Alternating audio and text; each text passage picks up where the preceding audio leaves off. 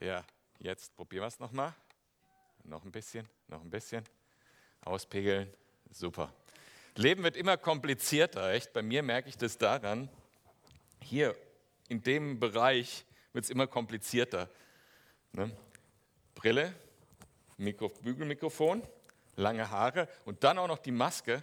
Das kriegt man irgendwann gar nicht mehr alles auseinander. Gut, also wir sind in der Serie Zephania. Wir haben die ersten beiden Kapitel hinter uns gelassen. Und äh, dabei ging es darum, dass Gott auf Israel, Juda und Jerusalem schaut und sagt, ihr lebt, wie ihr wollt. Ihr lebt nicht zum Zeugnis für mich und meine Gerechtigkeit wird siegen. Mein Tag, der Tag des Herrn wird kommen. Und dann haben wir letzte Woche darüber gesprochen, was das ausgemacht hat, dass sie nicht so gelebt haben, dass sie de facto gelebt haben wie die Heidenvölker, ohne Glaube, nicht für Gott. Ich werde, sagt Gott, diese Sünde, diese Ungerechtigkeit und euren Götzendienst nicht so stehen lassen. Ihr habt noch eine Chance, diese Warnung gebe ich euch. Und wie wir gehört haben, hat äh, Israel diese Warnung nicht gehört. Heute sind wir in Kapitel 3. Letzte Woche hat Sam ja gesagt, das ist jetzt kein Kapitel, wo Verse drin vorkommen, die man sich mit Magneten an den Kühlschrank hängt. Mal sehen, ob ihr die Verse in diesem Kapitel findet, die man sich an den Kühlschrank hängen könnte. Und zwar starte ich ab Vers 9. Vater im Himmel, ich bitte dich, dass du uns deinen Geist sendest, dass wir hören, dass wir dein Wort hören und verstehen und wissen, was es für uns bedeutet. Amen. Dann aber, Vers 9, will ich den Völkern andere, reine Lippen geben, damit, dass sie alle den Namen des Herrn anrufen und ihm einträchtig dienen. Von jenseits der Ströme Kuschs wird man meine Anbeter, die Tochter meiner Zerstreuten, mir als Opfergabe bringen. An jenem Tag brauchst du nicht mehr, dich nicht mehr zu schämen wegen all deiner Taten, mit denen du dich gegen mich vergangen hast, denn dann will ich die stolzen Prahler aus deiner Mitte hinwegtun und du wirst dich künftig nicht mehr überheben auf meinem heiligen Berg.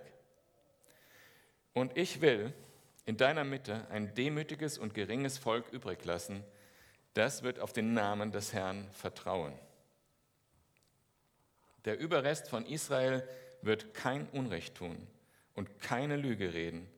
Und man wird in ihrem Mund auch keine trügerische Zunge finden. Ja, sie werden weiden und ruhen, ohne dass sie jemand aufschreckt.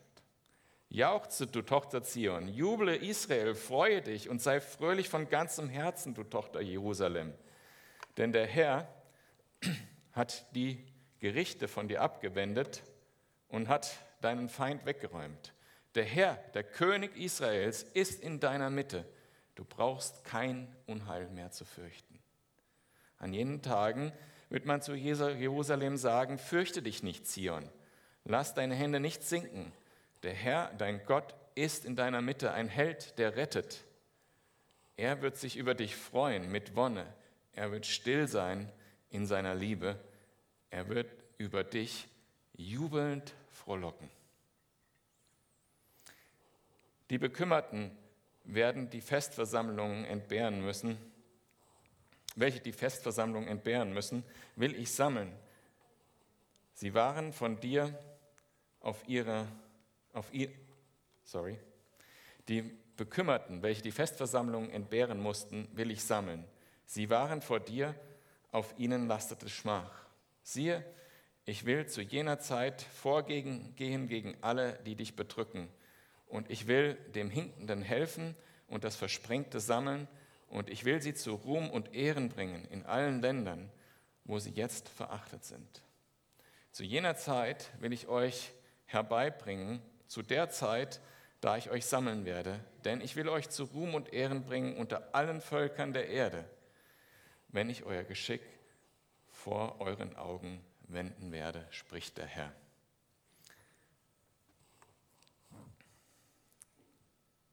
Ich war, habe ja schon in dem ersten Kapitel äh, euch erzählt, dass ich öfters mal im Offinger See schwimme. Gestern war ich wieder schwimmen. Ich habe mir das jetzt zur Gewohnheit gemacht, solange es noch temperaturmäßig geht. Also mein Neoprenanzug rein in Opfinger See, geschwommen, so halbe Stunde, 40 Minuten. Und dann äh, wollte ich raus und dann ist das ja so, der Neoprenanzug ist, äh, da füllt sich das Wasser rein und man hat dann so wie schwere Beine. Ne? Also man, das Gleichgewicht ist völlig anders und dann ist diese Kante vom See ungefähr so, so hoch und matschig. Und ich habe da gestern also bestimmt, ich versuchte da hochzugehen und merkte, mm, und dann bin ich wie so ein Pinguin auf dem Eis, so irgendwie den Matsch runtergerutscht wieder mit meinem Ding. Und äh, musste dann wieder ins Wasser, den schön wieder sauber machen, den ganzen Matsch abwischen und dann wieder das Gleiche von vorne, habe ein paar Anläufe gebraucht. Ich habe mich gefühlt, äh, wie es wäre ja gut, wenn mir jetzt jemand helfen würde.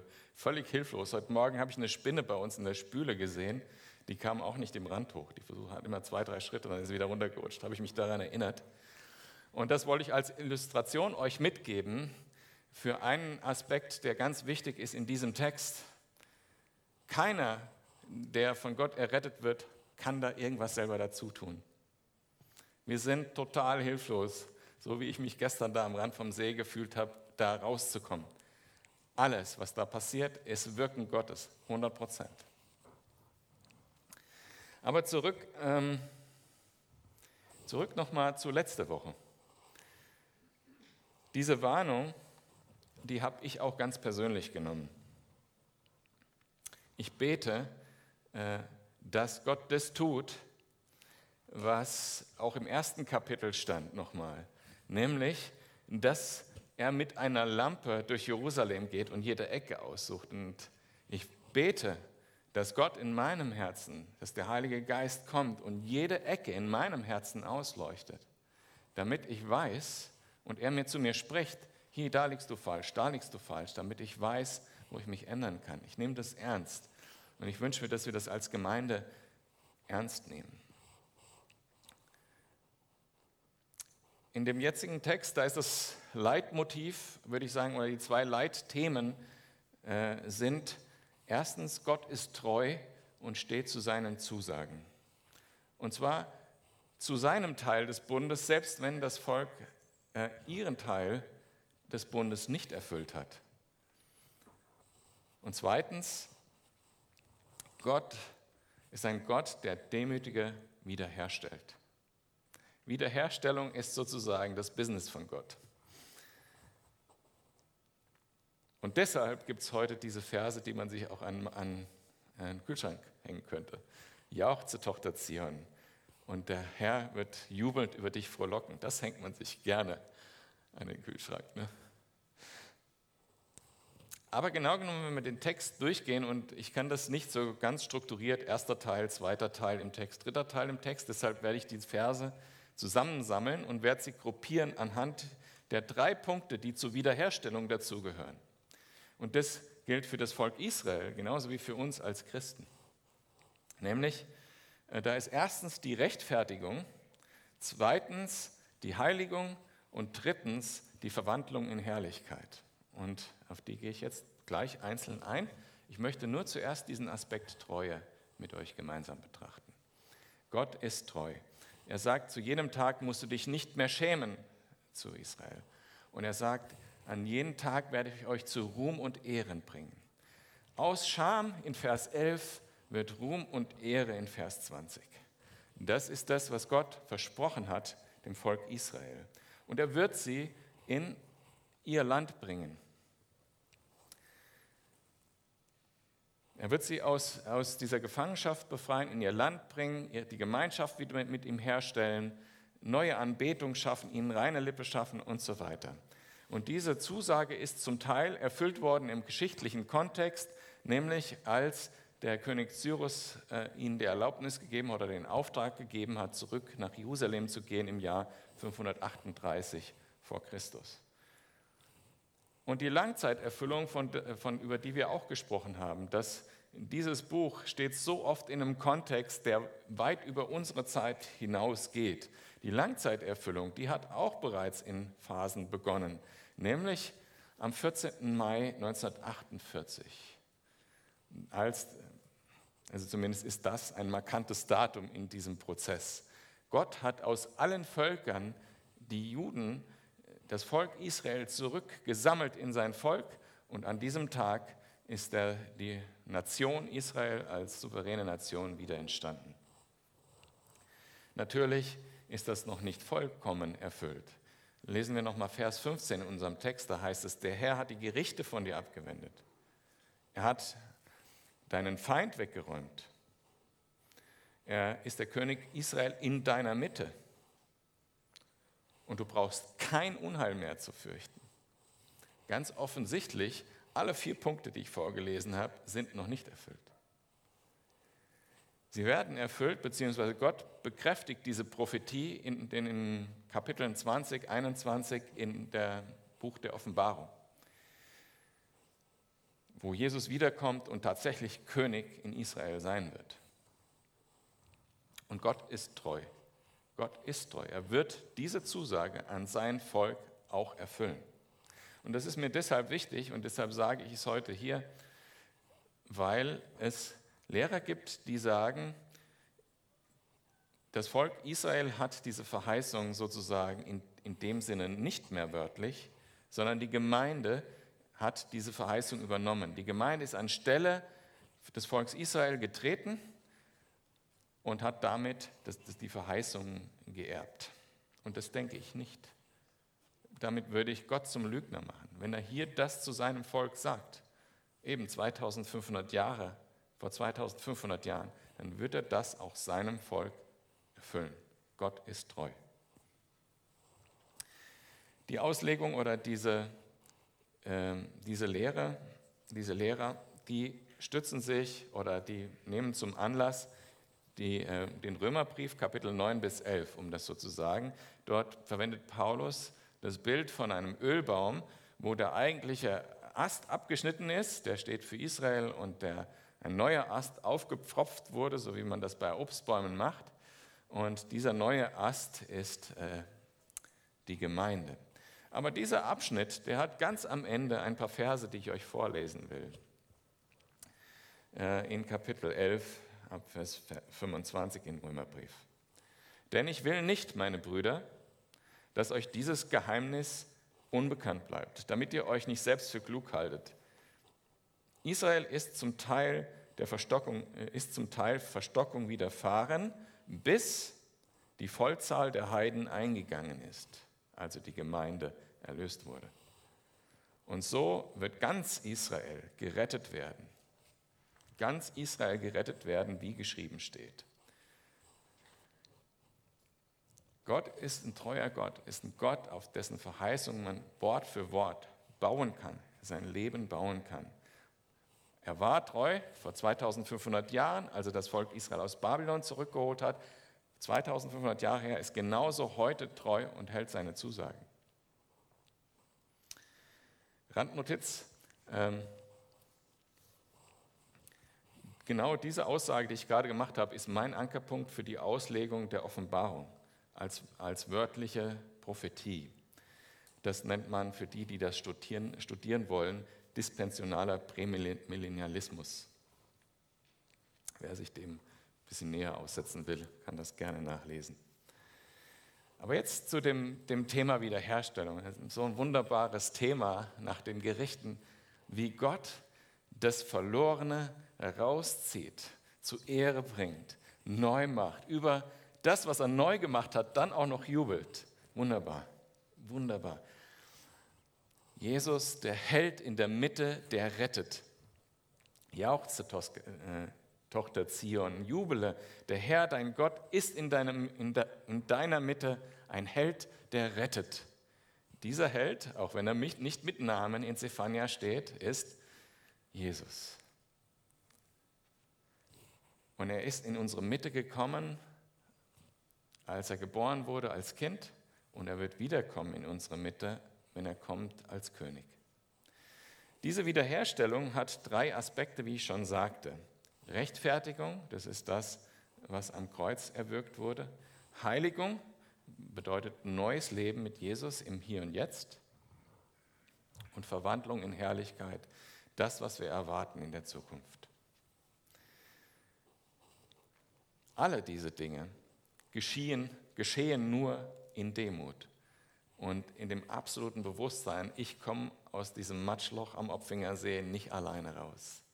Ich brauche eine Hand, die mich rauszieht.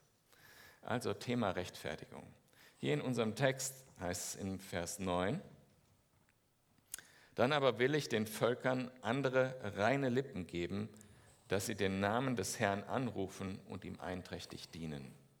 Und in Vers 10, von jenseits der Ströme Kuschs wird man Anbeter, die Tochter meiner Zerstreuten, mir als Opfergabe beten.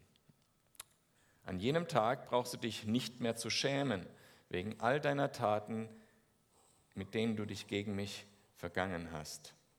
Und Vers 15, denn der Herr hat die Gerichte von dir abgewendet. Diese Dinge passieren in der Rechtfertigung. Wie Gott hat sie in ihr Land zurückversetzt. Er hat sie befähigt, mit reinen Lippen anzubeten. Er hat die Gerichte von ihnen abgewendet. Er hat ihnen die Sünde vergeben und sie brauchen sich auch deshalb nicht mehr zu schämen. Er hat die Beziehung zu ihm wiederhergestellt und er lässt sie wieder die Berufung als Volk Gottes in ihrem Land leben. Und Gott sagt, ich werde das tun. Ich will das tun. Das Volk kann überhaupt nichts dazu tun. Das ist zu 100 Prozent Gottes Werk und deshalb steht in Vers 12, ich will ein demütiges und geringes Volk übrig lassen. Und die werden dadurch gekennzeichnet sein, diese Menschen, dass sie demütig sind und dass sie dem Herrn vertrauen. Ich will ein demütiges Volk übrig lassen, das wird auf den Namen des Herrn vertrauen. Genau das ist doch passiert, als du Christ geworden bist, oder? Du bist demütig zu Gott gekommen und hast seine Gerechtigkeit anerkannt, hast gesagt, du Gott hast recht, ich bin Sünder und hast dann dein Vertrauen auf Jesus gesetzt. Und er hat dich freigesprochen, ohne dass du irgendetwas dazu tun konntest. Und in Römer 3, Vers 27 heißt es so, wo bleibt nun das zu rühmen? Es ist ausgeschlossen. Durch welches Gesetz? Das der Werke? Nein, sondern durch das Gesetz des Glaubens. Und Glauben und Vertrauen sind ja nah beieinander.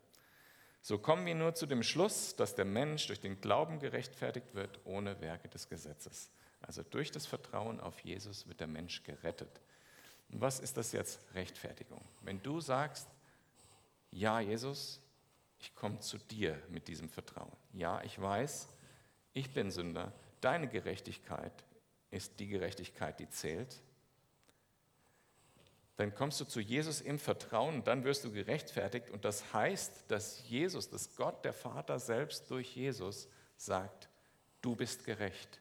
Das ist wie eine Gerichtsverhandlung, wo du gar nicht mehr in den Disput gehen musst. Der Richter sieht, wenn du da auftauchst, sagt, du bist gerecht. Das ist ein Stand. Das ist nichts, was äh, deine Taten irgendwie richtet oder sowas, das sagt, du hast recht gehabt, sondern das heißt, ich versetze dich in den Stand eines Gerechten. Du bist in meinen Augen jetzt gerecht. Und deshalb müssen wir auch nicht mehr vor dem Endgericht Gottes erscheinen. Wieso sollen wir noch mal vor den Richter, wenn er uns schon freigesprochen hat? Aber es ist auch ganz klar gesagt, unsere Taten, dass wir das Gesetz eingehalten hätten, dass wir seine Gerechtigkeit erfüllt hätten, dass wir seiner Herrlichkeit gerecht worden wären, ist nicht so sondern wir müssen demütig kommen. Und er schenkt uns das dann. Die gute Nachricht ist, wenn das von Anfang an von Gott war, ein Geschenk, und wir nichts dafür getan haben, dann können wir es auch nicht mehr vermasseln. Das zählt. Wenn Gott uns was gibt, was nicht von uns abhängt, dann hängt es auch jetzt nicht von uns ab. Wir können das nicht vermasseln. Epheser 2, Vers 8 heißt, denn aus Gnade seid ihr errettet durch den Glauben und das nicht aus euch, Gottes Gabe ist es, nicht aus Werken, damit sich niemand rühme. Das ist passiert, als du zu Jesus Ja gesagt hast. Das wird passieren, wenn du zu Jesus Ja sagst, wenn du das noch nicht getan hast. Gott sagt, ja, ich vergebe dir, wenn du anerkennst, dass, dass du falsch liegst und ich recht habe und ich setze dich in den Stand eines Gerechten. Das ist der allererste Schritt zur Wiederherstellung. Aber dann ist ja noch nicht alles passiert. Dann geht es ja weiter. Dann geht es in das Thema Heiligung. Sobald du das getan hast, nämlich Ja gesagt hast zu Jesus, ist was ganz Unglaubliches passiert, finde ich. Was ganz ja, Bewegendes, was Ehrfurchterbietendes, nämlich was, in, ähm, was ich euch gleich vorlesen werde.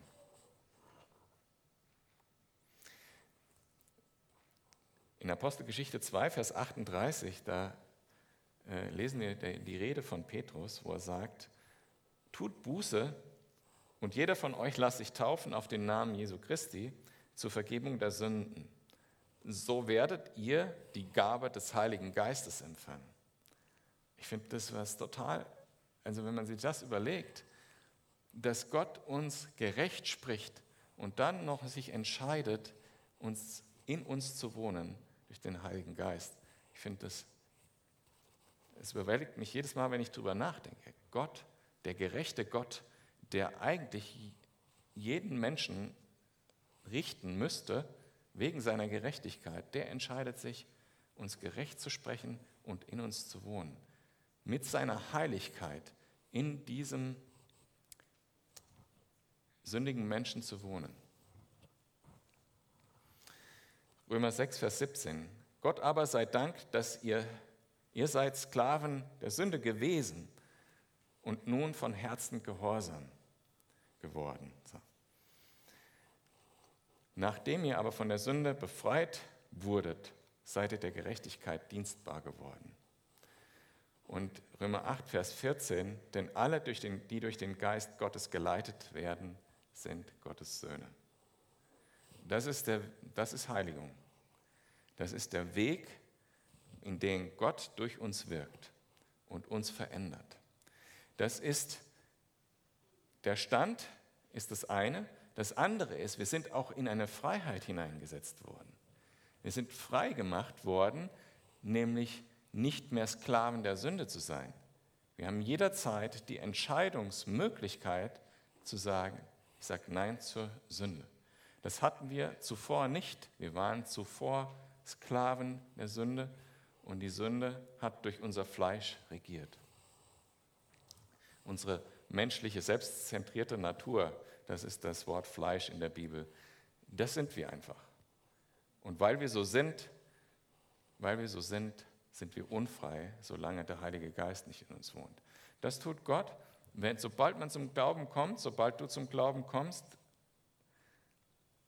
gibt Gott dir das, deinen Heiligen Geist und verändert diese Situation und versetzt dich in eine Freiheit, nicht mehr sündigen zu müssen. Weil jetzt der Geist in dir regiert und nicht mehr deine egoistische Natur. So lesen wir das auch hier in Zephania. Das Ergebnis von dem Zurückversetzen ist, der Überrest von Israel wird kein Unrecht mehr tun, keine Lüge reden. Man wird in ihrem Mund keine trügerische Zunge finden. Ja, sie werden weiden und drohen, ohne dass sie jemand aufschreckt. Auch ganz offensichtlich noch nicht erfüllt.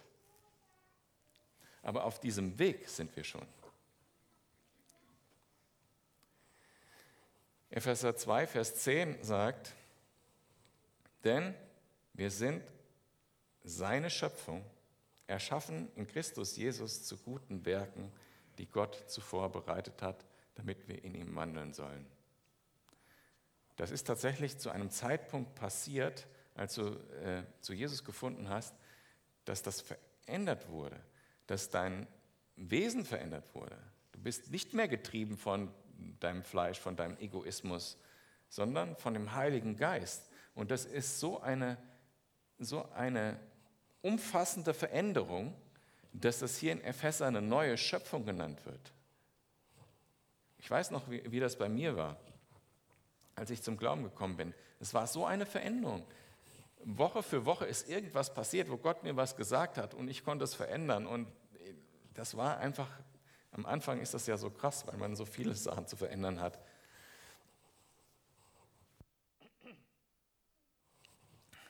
Und das ist ein Prozess des Wachstums. Und deshalb heißt der Heiligung oder hat einen eigenen Namen. Das ist ein Prozess des Wachstums. 2. Petrus 3, Vers 18 heißt, wachst dagegen in der Gnade und der Erkenntnis der Liebe Jesu. Wachst darin. Wachst bis zu dem Tag der Ewigkeit, steht da. So lang sollen wir darin wachsen. Das bedeutet, und erinnert euch nochmal zurück an letzten Sonntag, leben wir wie Gläubige oder leben wir wie Ungläubige? Wenn wir heute nicht Jesus mehr lieben als letzte Woche, als vor einem Jahr, als vor zehn Jahren, dann leben wir nicht wie Gläubige, dann leben wir nicht in diesem Wachstum. Und dann sagt Gott, kehr um, finde deine erste Liebe wieder und wachse von da an. Bleib demütig. Ne, das ist kein Aufruf, irgendwie was zu tun, weil das ist ein Geschenk. Genau wie die Rechtfertigung auch, ist auch die Heiligung ein Geschenk. Der, der Weg der Heiligung, weniger zu sünden, in der neuen Natur zu leben, aus dem Geist zu leben, das sind alles Synonyme in der Bibel. Oder in der Gnade zu wachsen, das ist alles genau das Gleiche. Das ist alles geschenkt von Gott. Wir müssen nur bereit sein. Und ganz praktisch, ganz praktisch bezieht sich das auf alle möglichen Lebensbereiche. Und wenn man schon eine Weile Christ ist, dann passiert es, dass man das ein oder andere Mal zwar gehört hat, was Gott will, also so im Herzen, gehört hat, was Gott will, es aber äh, wie soll man sagen, sich Entschuldigungen zurechtgelegt hat, warum man es nicht tut. Oder weil man es nicht geschafft hat, sich danach Entschuldigungen zurechtlegt, warum man es nicht geschafft hat. Anstatt zu Gott zu gehen und sagen, du hast recht, äh, entschuldigen wir uns.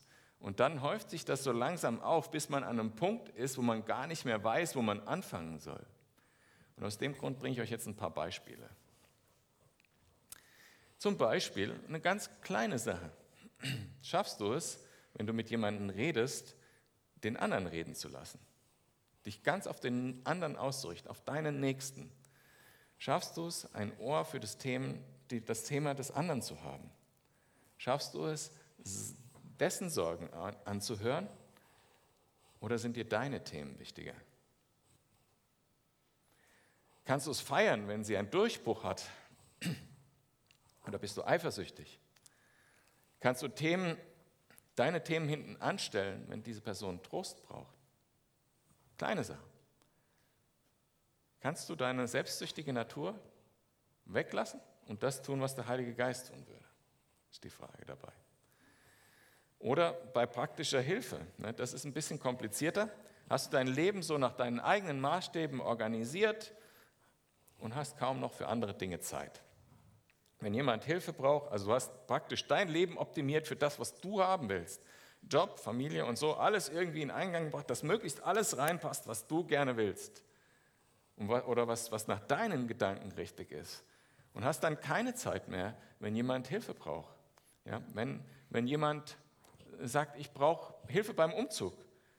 Und du musst jedes Mal sagen, nee, ich habe keine Zeit. Oder du sagst, ich bin so fertig, ich kann nicht mehr von dem, was ich alles mir zugemutet habe, ich kann nicht helfen. Wenn jemand vom Hauskreis äh, irgendwie praktische Hilfe braucht, eine Küche aufbauen, sagst du dann, nee, ich kann nicht, weil mein Leben ist wichtiger. Oder Beispiel Finanzen, das ist noch heftiger. Wenn du zum Kontoauszugsdrucker gehst oder deinen Kontoauszug im Internet runterlädst, dann kommt da ein Zettel raus beim Kontoauszugsdrucker, da steht dein Name drauf und ein Betrag.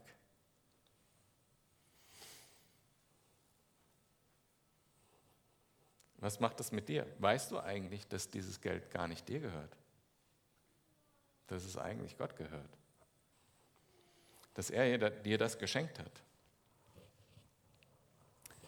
Bist du bereit zu sagen, Gott, das gehört doch alles dir. Du darfst bestimmen, was damit geschehen soll.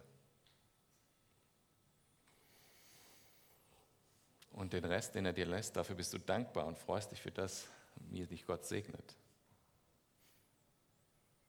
Und weitere Beispiele könnte ich nennen. Ja. Sexualität und Pornografie, Steuerbetrug und Schwarzarbeit, Rechthaberei. Ich könnte so viele aufzählen. Aus der Bibel könnte ich auch noch ein paar nehmen, Beispiele. Es gibt genug Themen für jeden von uns, der hier sitzt. Gibt genug Themen, an denen man sagen kann, ja, ich will Gott, dass du da jetzt reinkommst. Ich will das wirklich. Ich bin bereit, das zu tun, was du mir schenkst. Und es ist Gnade. Nochmal, es ist Gnade. Es ist immer ein Geschenk. So wie ich nicht aus dem Opfinger See allein rausgekommen bin. Es ist ein Geschenk. In unserem Kapitel gehen wir den nächsten Punkt, Verwandlung in Herrlichkeit. In Vers 17 heißt es, der Herr, dein Gott, ist in deiner Mitte ein Held, der rettet.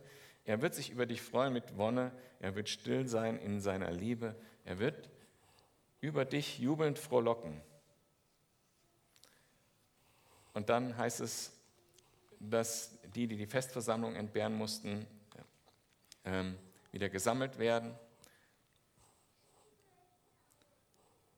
und dass alles zurechtgerückt wird. Ich glaube, nach dem Punkt, den ich vorher gemacht habe zum Thema Heiligung, wir wissen alle, dass wir noch nicht da sind. Wir können uns das zehnmal an unseren Kühlschrank heften dass Gott jubelt über uns frohlockt. Aber daran, dass wir schon so toll leben, liegt es sicher nicht. Wie kann dann Gott sagen in diesem Text über Israel oder über die Gemeinde, egal wen, dass er jubeln würde über mich? Irgendwie ein Geheimnis, oder? Das Geheimnis wird in 1. Korinther 15 ab Vers 51 beschrieben. Siehe, ich sage euch ein Geheimnis. Wir werden zwar alle entschlafen, wir werden aber alle verwandelt werden. Wir werden nicht alle entschlafen, sorry, wir werden aber alle verwandelt werden. Plötzlich in einem Augenblick zur Zeit der letzten Posaune, denn die Posaune wird erschallen und die Toten werden auferweckt werden, unverweslich, und wir werden verwandelt werden. Gott weiß schon, was er mit uns vorhat, nämlich unsere vollständige Erlösung. Wir sind gerechtfertigt, wir leben auch in der Heiligung, aber wir leben in so einem Zwiespalt, oder? Immer noch ist das natürlich da, unsere egoistische Natur. Und der Geist will in die Richtung und das Fleisch in die Richtung. Und es, wir sind in diesem Zwiespalt die ganze Zeit. Aber Gott hat was vor zu tun. Er will uns nämlich vollständig verwandeln in erlöste Menschen. Er wird uns komplett neu machen. Und dann wird das nicht mehr da sein. Da wird das, diese Spannung nicht mehr da sein. Das ist ein Geheimnis, was er mit uns noch vorhat. Und deshalb jubelt er, weil er das schon sieht, was in Zukunft kommen wird, was er aus uns gemacht haben wird. Deshalb jubelt er über uns. In Kolosser 1, Vers 27 heißt dieses Wissen, was wir haben als Christen, die Hoffnung auf Herrlichkeit. Ich lese es euch vor, Kolosser 1, Vers 27. Ihnen wollte Gott bekannt machen, was der Reichtum der Herrlichkeit dieses Geheimnisses unter den Heiden ist, nämlich Christus in euch, die Hoffnung der Herrlichkeit.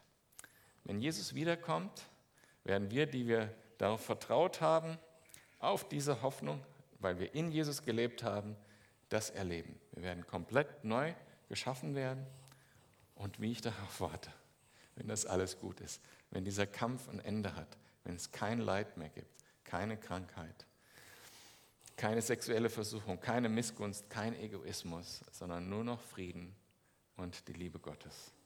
Dann wird alles gut sein.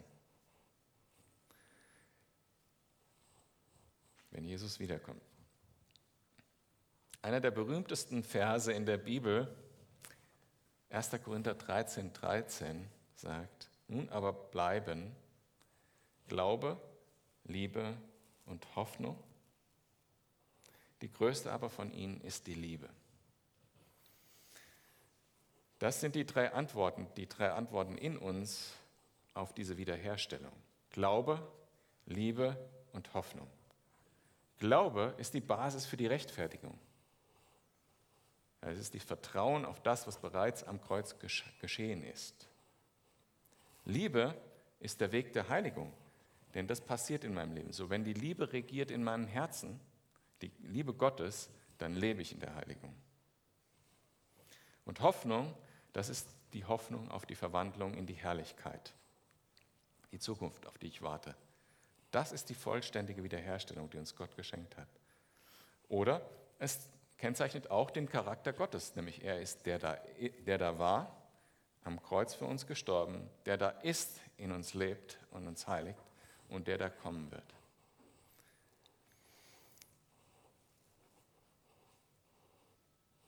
Gott ist ein Gott, der treu ist zu seinen Zusagen. Das heißt, diese Dinge, die er sagt, dass er uns rechtfertigt, dass er uns heiligt und komplett wiederherstellt am Ende der Zeiten, die hält er ein. Wenn du in der Situation bist, dass du gefangen bist, wie das Land Israel, als es noch in Babylon war, verstrickt, entwurzelt, gefangen, hoffnungslos, im Matsch suhlend, wie ich gestern, dann will ich dir sagen, es gibt noch Hoffnung, in, dieses, in diese Wiederherstellung einzutreten. Noch gibt es da Hoffnung, in diese Wiederherstellung einzutreten. Die gibt es nicht mehr, wenn Jesus bereits wiedergekommen ist dann wird es völlig anders laufen, da werden andere Dinge passieren. Diese vollständige Wiederherstellung, so wie ich sie hier beschrieben habe, die ist möglich, indem du demütig zu Jesus gehst und auf ihn vertraust. Lass es, lass es nicht an dir vorüberziehen, die Chance nicht vergehen, so wie das Volk Israel das getan hat. In Zephania 3, Vers 2 heißt es, sie hat nicht auf die Warnung gehört. Also Israel hat nicht auf die Warnung gehört. Lass es dir nicht genauso gehen. Tu Buße und Glaube. Amen.